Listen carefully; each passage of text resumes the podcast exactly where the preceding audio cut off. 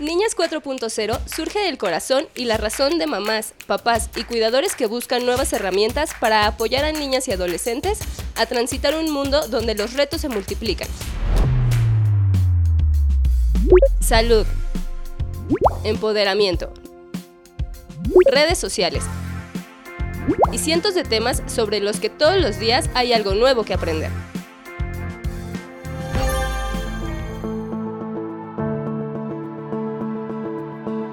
Hola, buenos, buenos días, gracias por acompañarnos en esta, en esta emisión más de Niñas 4.0.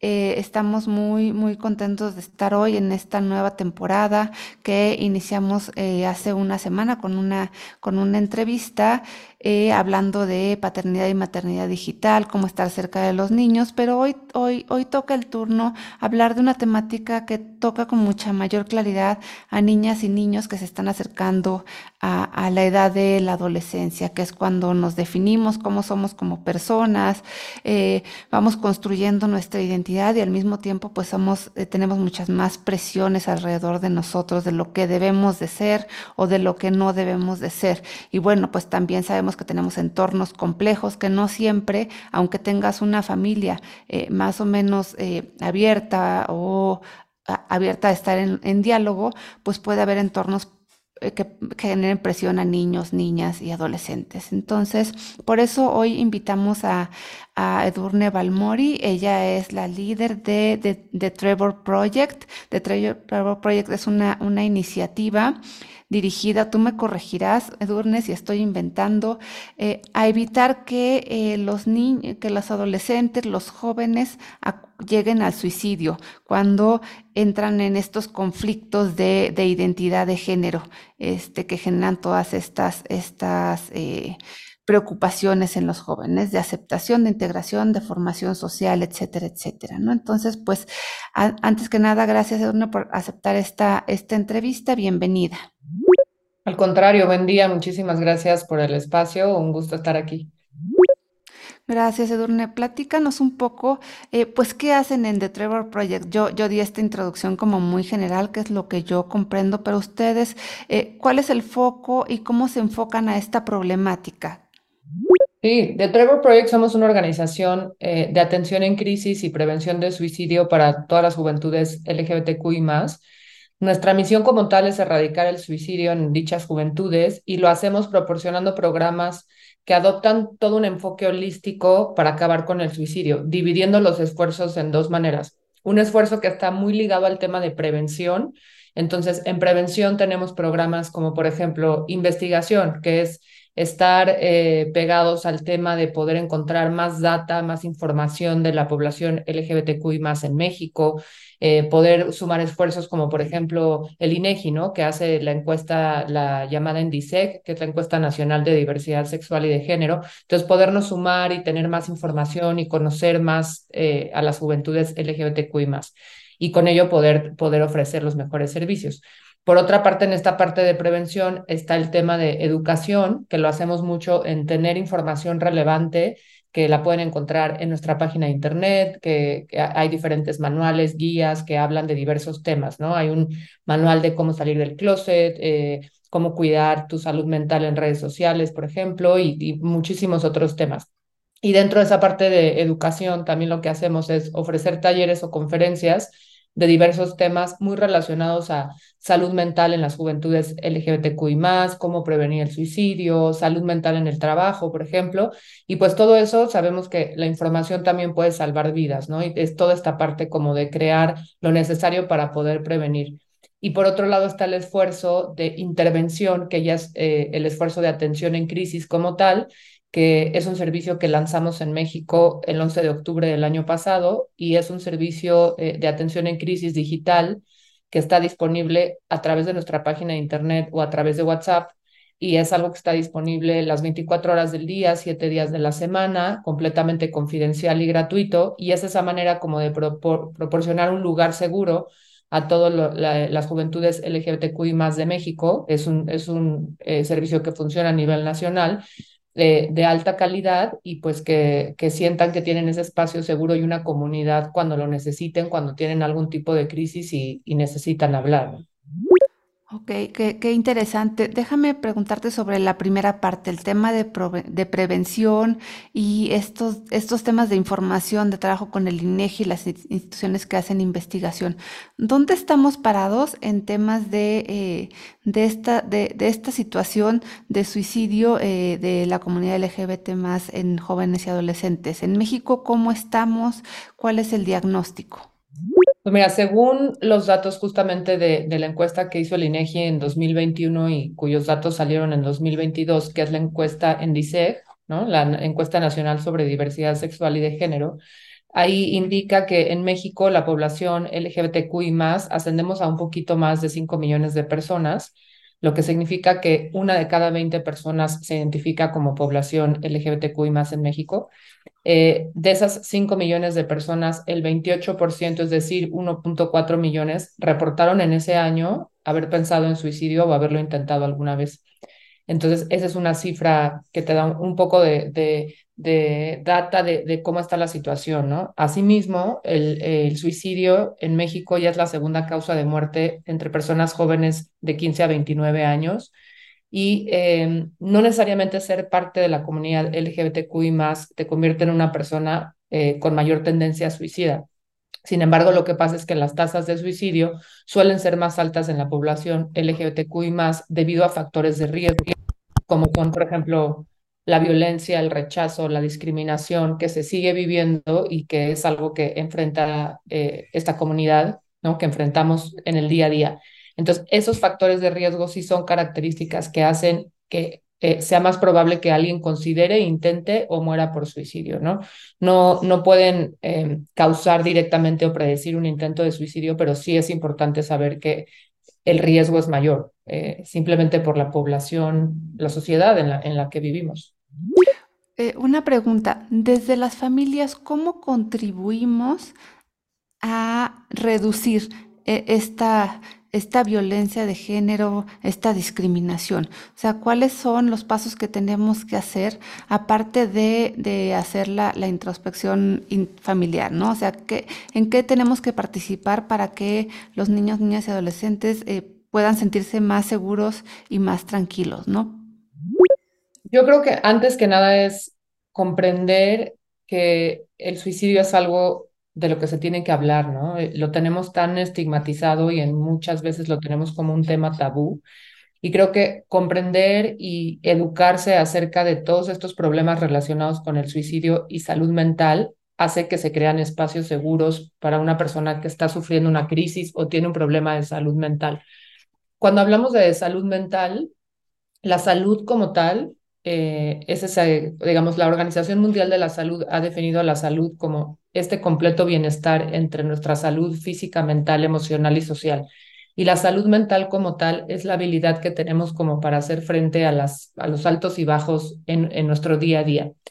Y cuando no tenemos las herramientas suficientes, un, un tema de salud mental se puede convertir en una crisis. Una crisis es ese estado emocional eh, y mental en donde tienes algún sentimiento que, que, no sabes qué hacer con él, ¿no? No sabes ponerlo en palabras, no sabes hacia dónde ir y es en ese momento en donde una crisis maltratada podría llevar eventualmente a una ideación suicida, ¿no?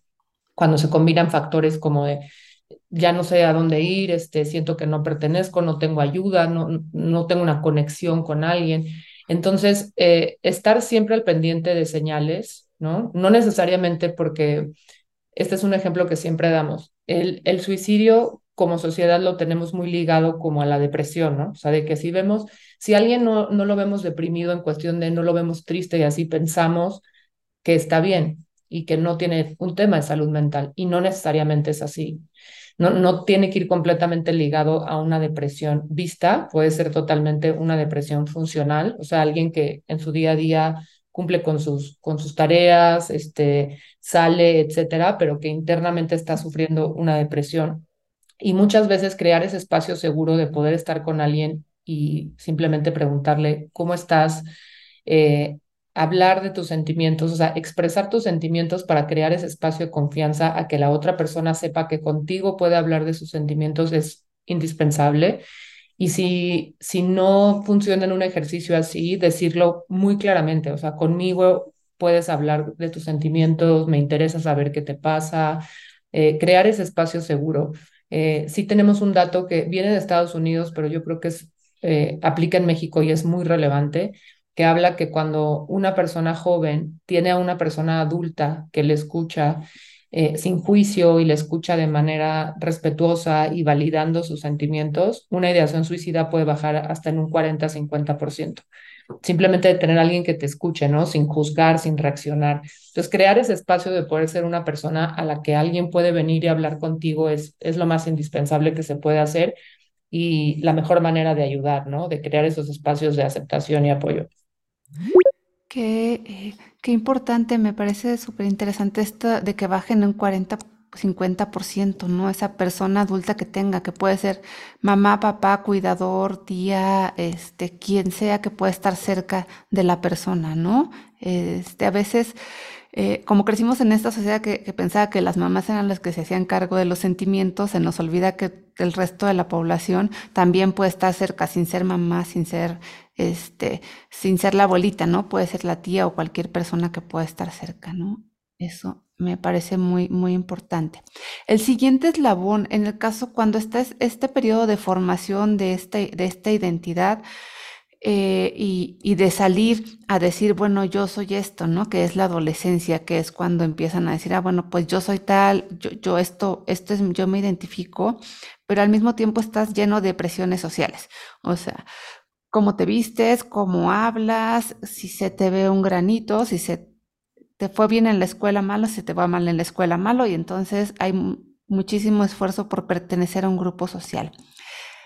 ¿Qué tienen que hacer las escuelas para atender estos temas? ¿Hay protocolo para escuelas? Este, ¿Algún trabajo con escuelas? ¿O esto es mucho más del ámbito familiar?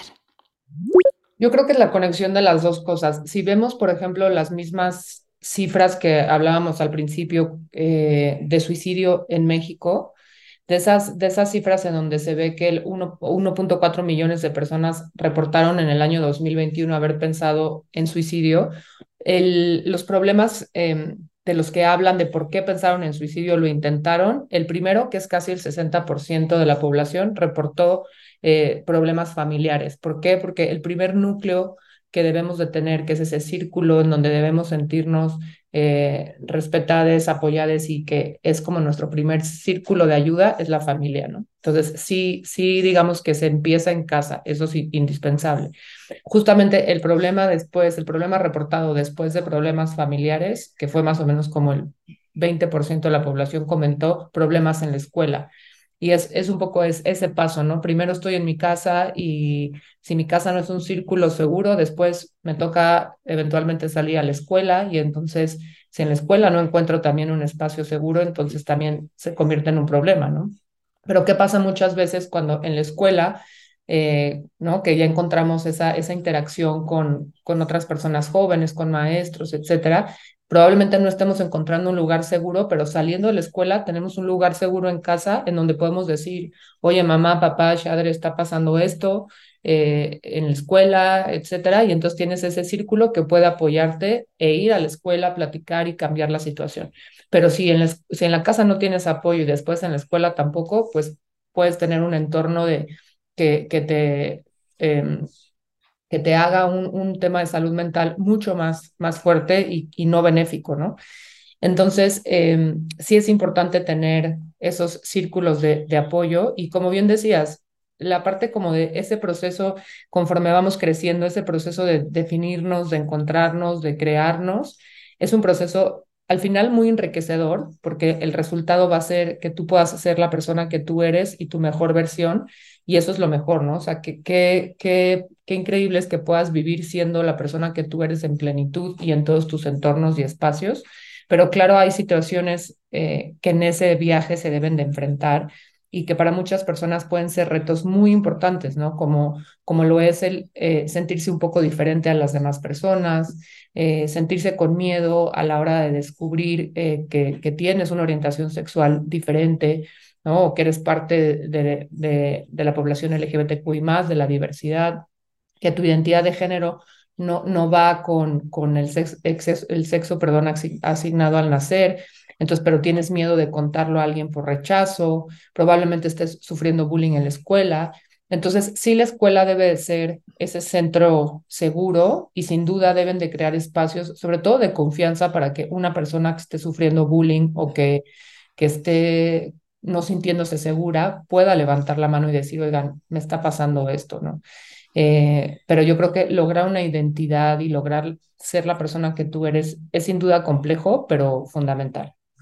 Sí, claro, es, un buen tiempo y también es un tiempo que, van descubriendo estos otros espacios que son las redes sociales, que eh, pues vienen cada vez formando parte más importante de la vida social de, de niñas, niñas y adolescentes, ¿no? Pasan ahí, los, las cifras van hasta de 8 a 9 horas en un día, ¿no? y pues tras pandemia estamos más tiempo. ¿Cómo, eh, qué papel juega las interacciones en redes sociales al momento de sentirte, eh, de sentir esta discriminación o esta violencia o si pueden funcionar como ayuda? En las redes sociales, eh, al final son una plataforma que te ayudan a conectar con personas, te ayudan a, encontrar una comunidad y crear esos espacios donde tú puedas compartir una parte de ti y estar, este, pues allá afuera, ¿no? En el mundo digital, pero sin duda también se puede convertir en algo que si, que si tiene un mal manejo, pues se puede convertir en algo que puede hacer daño a tu salud mental, a tu salud eh, emocional. Entonces, es importante saber, esto es algo que tenemos en, en nuestras guías de recursos, en nuestra página de internet como Trevor, que también hay recomendaciones, hay formas de, de poder hacer de tu espacio digital, de tus plataformas, eh, un lugar libre y seguro, ¿no?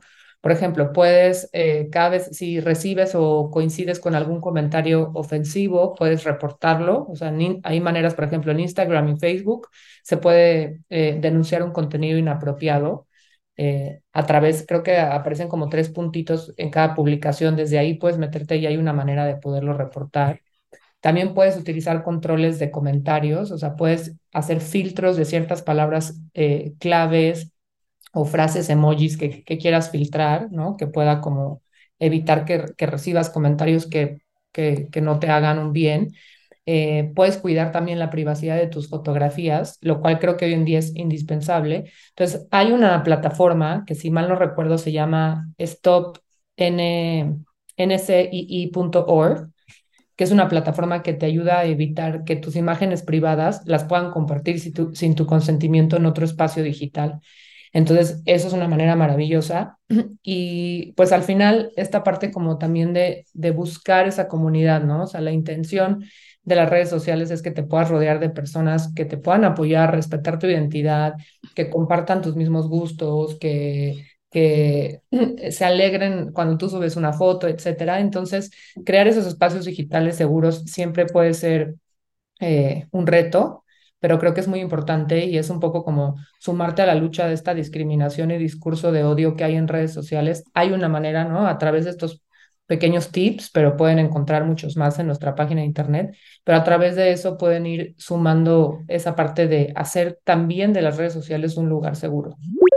Sí, esto, eh, aparte de la seguridad, yo, yo creo que las redes sociales son como la vida. O sea, a final de cuentas, pues uno sale a la calle y a veces se encuentra con cosas malas y se encuentra con cosas buenas, ¿no? Si, no sales a la calle, no te vas a encontrar con cosas buenas tampoco. Entonces, este es, es este universo. Y es esta invitación a, creo, a crear comunidad con esta comunidad que nos arropa y que nos puede, con la que nos podemos identificar y que también es, es una vía de entrada, ¿no? Y a lo mejor también un camino, encontrar estos recursos, ¿no? Sí, totalmente. Y además, este, en un mes como el que estamos iniciando ahorita, septiembre justamente es el mes de la sensibilización, perdón, sobre la prevención del suicidio. y pues es un momento también para que podamos hacer conciencia de lo que decíamos, ¿no? De este tema que está tan estigmatizado, que a menudo es un tabú, pero que en nuestro país es ya la segunda causa de muerte entre personas jóvenes. Entonces, pues también aprovechar este mes y estos espacios que, que tenemos, como el que tenemos hoy con ustedes, se los agradecemos mucho, porque es aprovechar también poner el tema sobre la mesa y cambiar con eso, pues, un poco la percepción pública, tratar de difundir esperanza y, y compartir información vital, ¿no? Con las personas que han sido afectadas por, por el suicidio. Sí, es súper importante sobre todo esto que dices de, de generar conciencia. Yo personalmente, hasta hace un- unos dos o tres meses, eh, todavía me costaba mucho trabajo pensar que necesitaba hablar sobre temas de suicidio, ¿no? Pero eh, alguna vez escuchaba una plática y decía, no, o sea, si tú ves a alguien que puede estar en cierta condición, mi primera, mi primera reacción es, no, no le voy a hablar del suicidio porque no le vaya yo a dar la idea, pero creo que es al revés, ¿no? O sea, es más bien, eh, hablemos de, de los temas para evitar que estén ahí, porque nadie se va a pensar en suicidarse porque hables del tema, ¿no? En, realidad. Sí, justamente. por eso también mencionamos que la información salva vidas. O sea, cuando tú tienes información, sales mucho más eh, preparada a, la vida, ¿no? Y puedes entender un poco más. En teoría, la información, eh, cuando tú lees de un tema o hablas de ese tema, eso te debe llevar un poco al entendimiento, ¿no? A que, ah, ok, ya entiendo más este tema, sé por dónde va, etcétera. Y el, el entendimiento debería llevarte, por ejemplo, al respeto, ¿no? Informarte, por ejemplo, de la población LGBTQI eventualmente te lleva eh, a un tema de respeto porque entiendes el tema y entender algo como el suicidio, no nada más por hablar del tema puede ser que, que evites un factor de riesgo directamente, pero sí beneficia muchísimo el que esa persona pueda tener esa confianza de poderlo platicar contigo, que eso es vital. Ok, pues eh, muchísimas gracias, gracias por, por tu tiempo. Me queda nada más una última, una última pregunta, que tengo dos, yo, yo diría dos grupos de interés. Este, uno es la, ¿cuáles dirías que son las, obviamente abrir este espacio de confianza, pero ¿cuáles dirías que son las tres principales reglas para eh, mamás, papás o cuidadores y eh, apoyar a sus hijos en prevención? Y la otra, en el caso de los amigos. ¿Qué hacer cuando tienes eh, amigos que te, que te pueden estar diciendo que están teniendo algún pensamiento o pueden estar cerca de alguna conducta suicida? Pues yo diría que, digamos, las tres cosas vitales, por ejemplo, para un adulto, o sea, alguien en casa, alguien en la escuela, para poder crear ese espacio y hablar del tema y crear ese lugar seguro, es eh, no tener miedo a ser una persona que hable de sus emociones también, ¿no? Eh, sabemos que como sociedad mexicana y latina nos han enseñado durante años a que es malo hablar de nuestras emociones, ¿no? A que sí si hablas de tus emociones, a que si eres vulnerable, dejas de ser una persona fuerte, ¿no? Y nos, y nos han enseñado que ser eh, una persona latina es eh, casi, casi, y- o sea, significa como ser alguien fuerte. Entonces, ser una persona que dé el ejemplo de hablar de la vulnerabilidad y de lo que está pasando es importante para crear esos espacios, ¿no? O sea, que, que nuestros este, hijos, hijas, hijes puedan ver que tú también eres un humano y que también te afectan las cosas y que tienes esa manera de poder hablar de tus sentimientos. Eso hace como de que, ah, mira, esa persona habla de sus sentimientos, entonces alguien con la que yo puedo hablar, ¿no? O sea, dar el ejemplo sería como el punto número uno. Ser esa persona que ponga el ejemplo. Dos, esa persona que esté presente.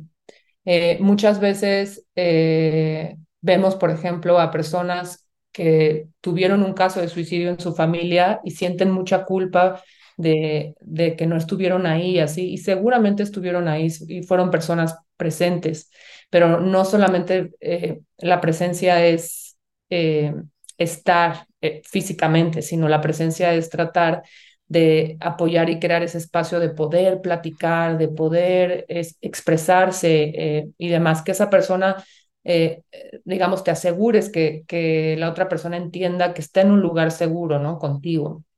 Eso podría ser el siguiente punto.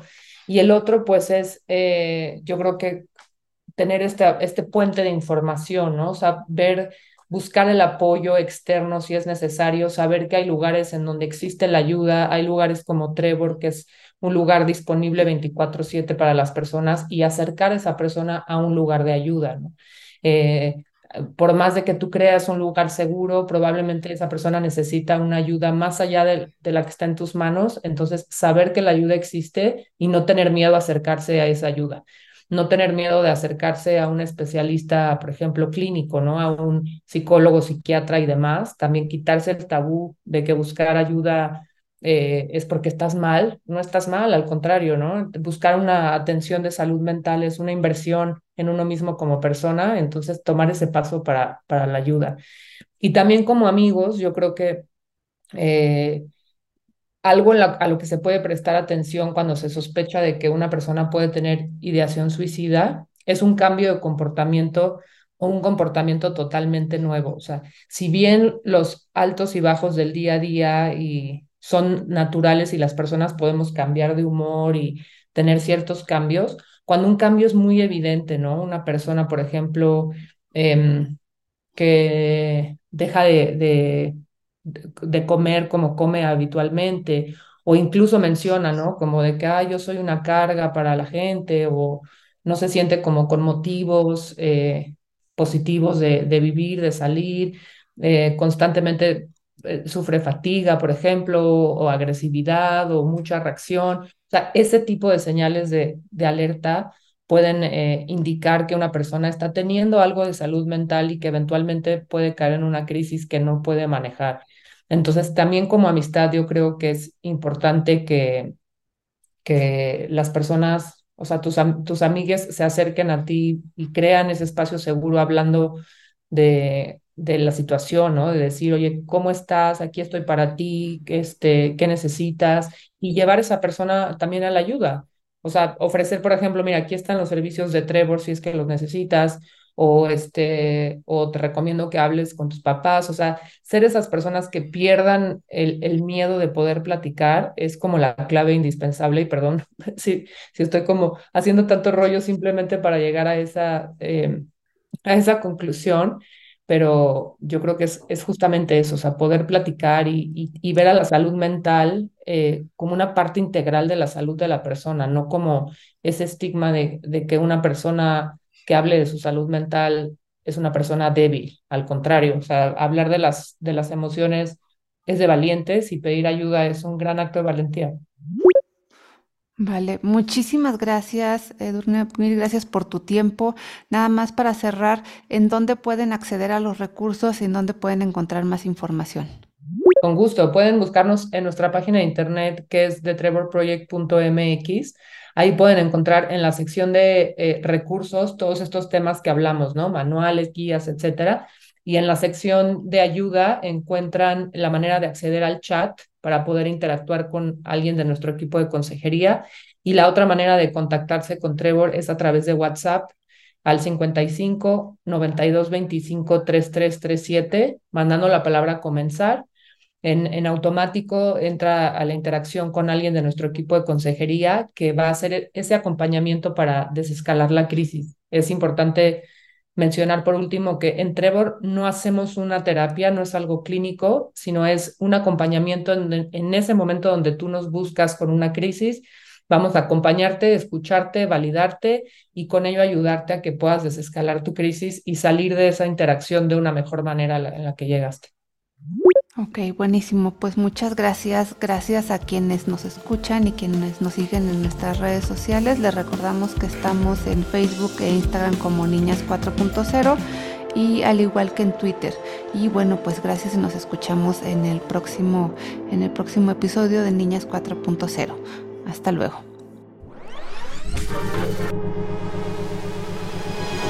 Niñas 4.0 surge del corazón y la razón de mamás, papás y cuidadores que buscan nuevas herramientas para apoyar a niñas y adolescentes a transitar un mundo donde los retos se multiplican. Salud. Empoderamiento. Redes sociales. Y cientos de temas sobre los que todos los días hay algo nuevo que aprender.